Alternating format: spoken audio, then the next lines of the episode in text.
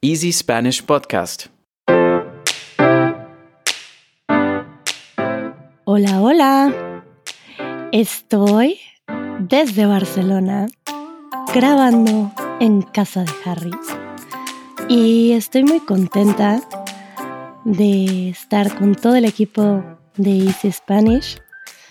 Hemos compartido ya momentos muy lindos. Me gusta mucho la comida de Barcelona y que esté el mar cerca. Y bueno, no se preocupen que esto no va a ser un monólogo de Pau.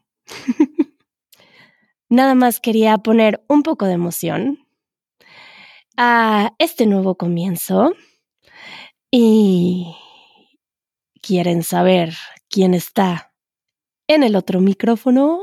Hola Pau, ¿qué tal? ¿Qué tal? Les presento a José. José es un nuevo miembro del equipo de Easy Spanish y estamos muy contentos porque José eh, tiene una pasión por la lengua, por el lenguaje y pues creo que puede aportar muchas cosas interesantes a Easy Spanish y hoy viene al podcast y pues cuéntanos un poco de ti, José. Bueno, pues yo me llamo José, eh, tengo 28 años y yo soy de Santa Cruz de la Sierra, Bolivia, pero uh, vivo en Barcelona, llevo viviendo en Barcelona desde 2009. ¿Qué haces en Barcelona? Yo so, pues mira, yo soy estudiante de lingüística actualmente. ¿Y qué te llevó a estudiar lingüística? Pues principalmente mi pasión y amor por las lenguas eh, es, ha sido el motor principal para llevarme a esta carrera. bueno, cuéntales a quienes nos escuchan, porque esto yo ya lo sé, pero ¿cuántos idiomas hablas? Yo, pues, pues hablo siete idiomas. Cada vez que lo escucho me quedo impresionada igual. ¿Qué idiomas hablas? Pues mi, primer, mi primera lengua es el español y también hablo catalán, inglés, uh, un poco de francés, alemán, italiano y portugués. Bueno, yo supe que José hablaba muchos idiomas porque llegó eh, dos días al training de Easy Languages y vi que se comunicaba en diferentes idiomas con los diferentes miembros de otros equipos. Cuéntame cómo fue para ti, José, porque pues yo llevo dos años trabajando en este proyecto, conocía a muy pocas personas en persona y pues para mí este encuentro fue muy significativo, aun cuando llevo dos años trabajando en el proyecto. Y bueno, tú tuviste la suerte de conocerlos a todos eh, entrando al proyecto. Y cuéntame, ¿cuál fue tu impresión? ¿Cómo fue para ti esta experiencia? Pues Debo decir que fue una auténtica pasada, la verdad. Pasada. Fue una experiencia. Sí, sí, una auténtica pasada. Vamos a poner un pin en la pasada, en la expresión de la pasada. Lo dejamos, lo dejamos ahí, le ponemos el pin. Fue verdaderamente increíble el poder conocer a mucha gente que veía yo en videos, eh, verlos en persona fue como, conocer una celebridad, ¿no? Ver una celebridad en persona, la verdad. Y también el hecho de conocer a tanta gente que, que comparta la pasión y la pasión por los idiomas, pues la verdad es que fue algo muy enriquecedor y una experiencia muy, muy gratificante. ¿Tú conocías a cuáles equipos de Easy Languages? ¿Seguías algunos de los canales? Sí, seguía unos cuantos canales. Eh, uno de los que más me gustaban era Easy French. Ay, las chicas de eh, Easy, French. Me enamoré de ellas. Absolutamente, comparto ese sentimiento. ¿Y a quién más? Eh, Easy Greek y también Easy German. Oh, es que ahora quiero ver todos los canales de Easy Languages, pero no sé cómo hacer el tiempo. Ese, ese sí que es el problema, encontrar el tiempo para verlo todo. Pero fue muy lindo encontrar inspiración en los otros equipos y reconocernos como personas tan diversas y, y al mismo tiempo se siente una familiaridad al trabajar en el, en el mismo proyecto y mm, fue algo muy increíble, muy agotador también, he de decir. Han sido muchas cosas, como llegué un día antes del training y pues mi cuerpo no estaba acostumbrado a este horario. Entonces, he de decir que pasé por lo menos mm, la mitad del training en un estado zombie, semi-zombie.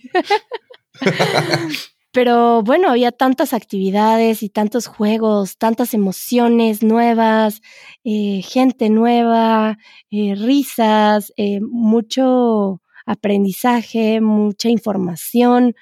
Em, que bueno, estuvo cansado, pero de una muy buena manera porque creo que aprovechamos mucho estos cinco días que tuvimos juntos. Y bueno, estas cosas que me cuestan trabajo a mí de estar en Barcelona, como que el día es tan, tan largo en verano. Muy largo, mucho.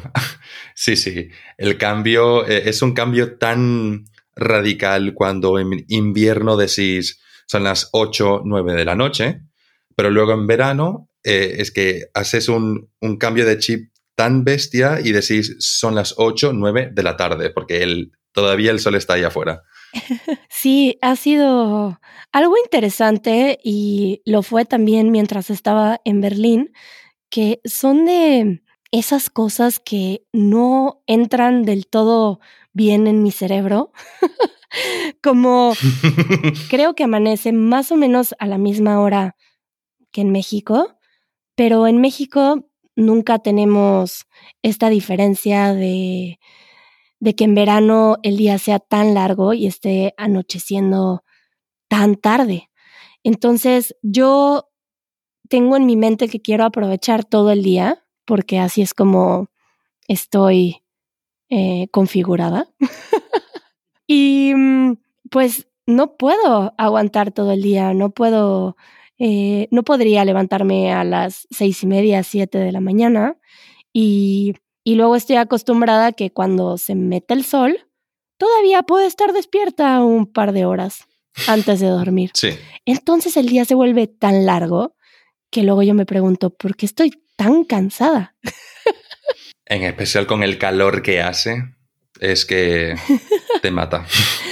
No, pues ya entiendo esto de la siesta. Es que la siesta tiene que ser algo integrado. Bastante, la verdad. Sí, bueno, entonces eso ha sido Paulina adaptándose a Barcelona y ha sido un caos, he de decirle. Em, ha sido un caos poderme organizar, eh, poder eh, acostumbrar a mi cuerpo a ciertas cosas y a mi mente también. Em, y también ha sido muy complicado acostumbrarme a las expresiones de José. Entonces. Eso sí que ha sido. y seguirá siendo una aventura. Entonces, bueno, yo quiero preguntarles cómo les fue y cómo les está yendo en entender a José. Porque, bueno, como les dijo, José es de Bolivia sin embargo, al vivir tanto tiempo en España, también tiene esta influencia del acento español. Yo diría que tienes también un acento español bastante marcado. Sí, sí, sí, perfectamente se puede decir que mi acento ya es como una amalgama entre el acento cruceño y el acento español. Pero sigue esta característica de, de la pronunciación de las S. Sí, sí, sí, las S finales normalmente, como muchos otros latinoamericanos, me las como. Entonces, pues yo creo que va a ser una buena práctica para todos. Ya nos contarán cómo les va. y bueno, para todos los que ven los videos y todos los que forman parte de la comunidad de Easy Spanish, será una gran oportunidad de escuchar otro acento. Así que muchas gracias, José, por traer otro acento, otra mezcla de acentos y mostrar pues otra parte del el idioma español, que son las mezclas que suceden por la gente que migra de un lado a otro. Pues no, gracias a ustedes por recibirme y muchas ganas de compartir con todos ustedes. Y bueno, por ejemplo, eh, una frase que me dijo José hoy en la mañana, que me dijo, me has pillado en bragas. sí. Bueno, que he echado una carcajada en el teléfono. Te imaginé en bragas.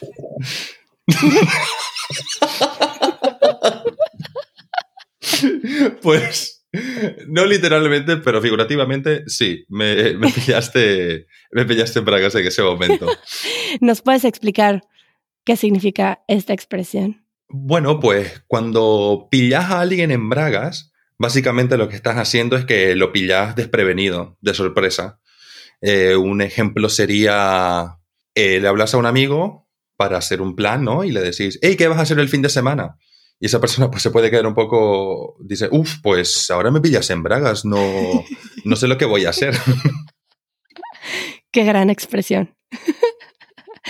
La disfruté mucho. Es, es una muy buena. es muy buena. Eh, y como esta expresión, ah, bueno, teníamos que regresar a... Ah, eh, ah, pasada. Ah, sí, es una pasada. ¿De dónde crees que es esa expresión? Porque sí la he escuchado, pero no es común para mí escucharla en México. Entonces me imagino que es de otro lado, pero no me queda claro de dónde. Pues yo diría que es bastante española. El decir, esto es una auténtica pasada, algo genial que te gusta mucho. Esta obra es una pasada, esta película es una auténtica pasada. ¿Y siempre es en positivo? Considero que podrías utilizarlo en sentido irónico. Porque, por ejemplo, nosotros tenemos este tipo de expresiones como eh, te pasaste de lanza. Uh, sí, sí, sí. que eso es como que hiciste algo muy mal. sí, sí. Aquí en España tenemos algo muy similar, que es te has pasado, o sea, te has, te has pasado, te pasaste, o para reforzarlo decimos te has pasado tres pueblos. ¡Ese me encanta! Te has pasado Sí. tres pueblos. Y mm, hay una palabra que utilizan que yo no la utilizo, que es te has liado. Uh, sí, sí, sí. Te has liado signif- pueden significar dos cosas. Te has liado es, eh, puede significar te has liado con alguien, lo cual significa que te besaste con alguien, estuviste, eh, estuviste flirteando con alguien y pues al final se besaron. O la segunda es de, eh, estás, por ejemplo, ten- tenés un compromiso a las 8 de la tarde y estás con unos amigos tomándote unas cervezas. Y por accidente, pues se te pasa, se te va Ah, el se tiempo, pasa el y, llega, tiempo. y llegas tarde. Y te preguntan, ¿pero qué te ha pasado? Y decís, lo siento, me he liado con unos amigos. Eh, está- me he liado tomando unas cervezas con unos amigos. Como decir, o sea, te has distraído. Se te ha pasado el tiempo. Ah, vale, pues yo estaba muy perdida con esa entonces. Gracias por la aclaración. Y así Paulina aprendiendo español en el podcast de Easy Spanish. Como siempre. No, es bien interesante ver cómo, cómo el español abarca tanto y tantas culturas y tantos códigos que es continuo aprendizaje. Absolutamente, es una auténtica mara- maravilla la lengua española. Tiene tantas expresiones y tanta riqueza que pff, rosa lo absurdo. Entonces, yo primero te voy a decir las que he observado o las que he escuchado de tu parte. Entonces, eh, bueno, lo de la pasada. Y hay una que utilizas mucho que eh, va a ser muy importante para quienes nos escuchan, que lo expliquemos para futuras ocasiones. ¿Qué significa esto de el palo? El palo. Uh, es una muy buena. Pues el palo, eh, que algo te da palo, puede significar que algo te da un poco de pereza. Ey, ¿te apetece ir a la playa? Uf, qué palo, me da mucho palo. Me da mucho palo. No te, apete no te apetece, no, no tenés muchas ganas. A ver, pero bueno, no sé si lo tienes claro o la gente lo tiene claro, porque este tipo de expresiones luego suceden y se pierde un poco eh, el conocimiento del origen, pero de casualidad, ¿tienes idea o te puedes imaginar como por qué? ¿Por qué el palo daría flojera? ¿Por qué? Es una muy buena pregunta, porque principalmente que te dé palo algo con, con significado que te dé pereza, pues es algo que se utiliza aquí en Barcelona. Pero tengo entendido que en Madrid, cuando vos decís me da palo, estás diciendo que te da vergüenza, que te da pena, Ah, que te da un poco de apuro. O sea, mucha confusión ahí, además internamente en España. Sí, sí, sí. Pero también te he escuchado utilizarla en otro contexto, como, como del palo, ah, del palo. Eh, del palo, dos puntos.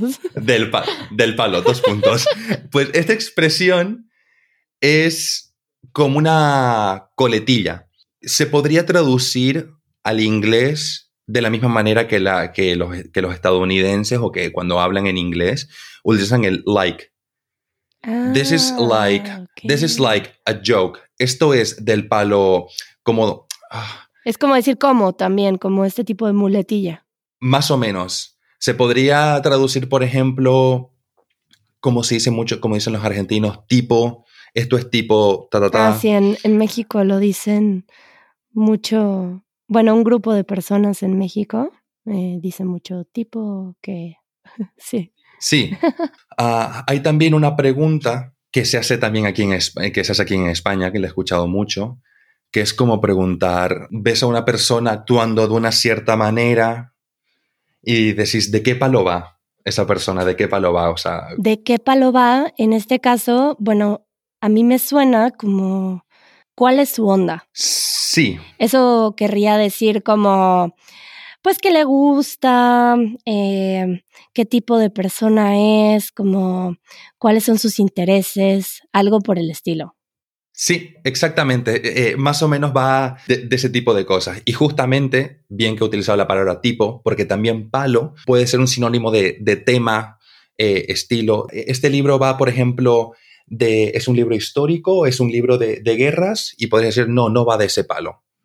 Va de otra cosa. Como no va por ahí. Sí. De Exactamente. ese tema. Sí. Sí. Bueno, José, ¿y cuál es tu onda?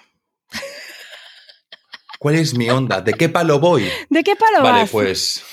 ¿De qué palo voy? Pues te lo diré. Yo voy del palo de que me gustan mucho los idiomas y me encanta ah, hablar de ellos. Súper.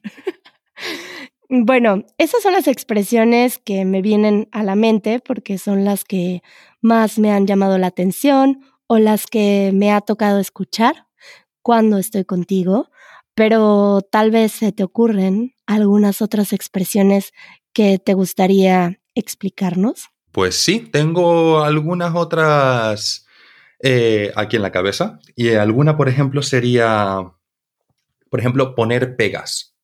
Poner pegas. Sí. Em, creo que la he escuchado, pero no está para nada registrada. Así que enséñame.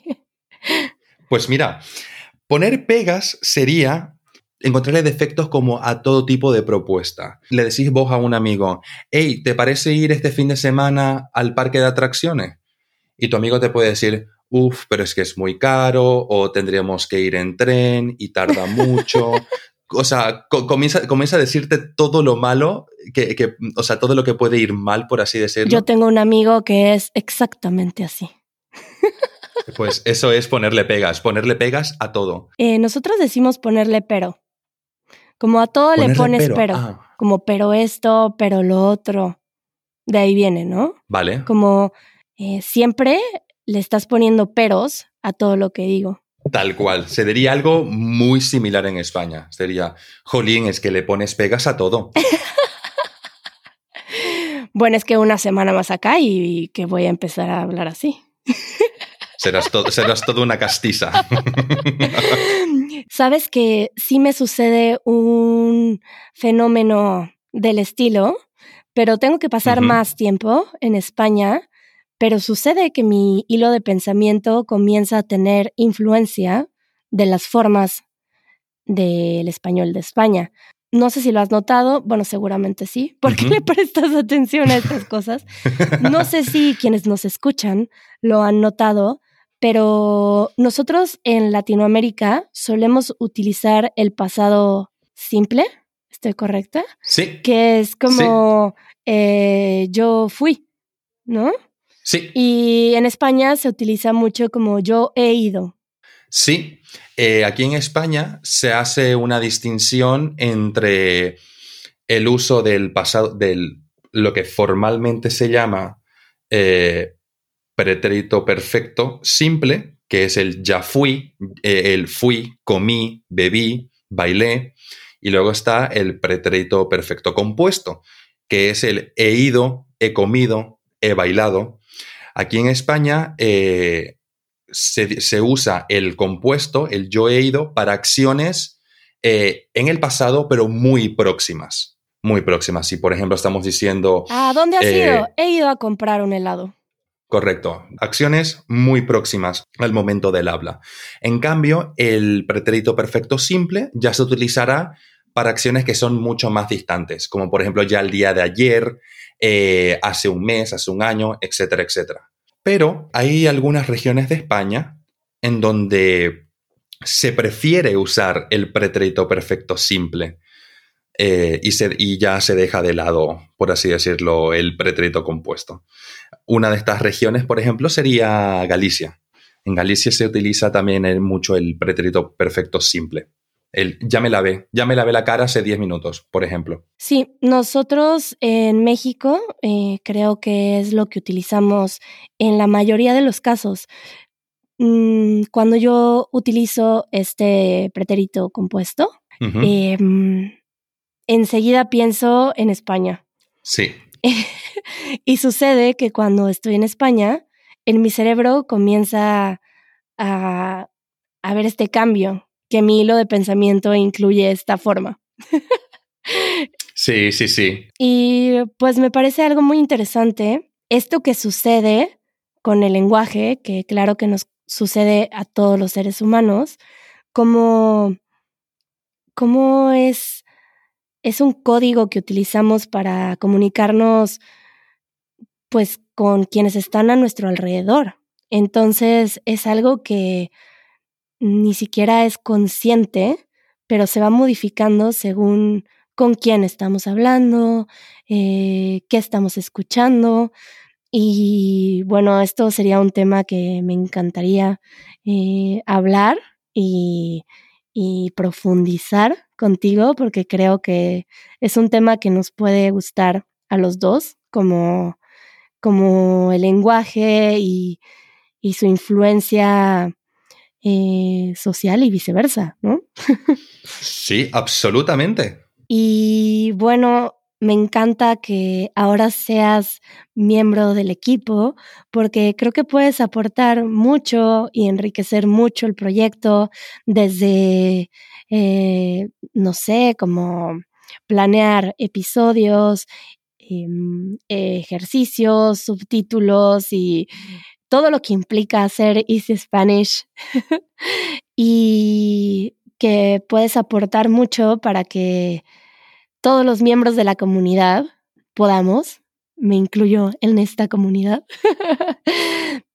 podamos tener una experiencia rica de aprendizaje para quienes aprenden español y para quienes aprendemos otras cosas siendo parte de este proyecto. Pues muchísimas gracias por tus palabras, porque yo más que encantado de estar aquí, de poder hablar de idiomas, de poder conversar y también de sacar a relucir esas pequeñas características del español y de, eh, que la hacen una lengua casi diría única y muy interesante. Mm.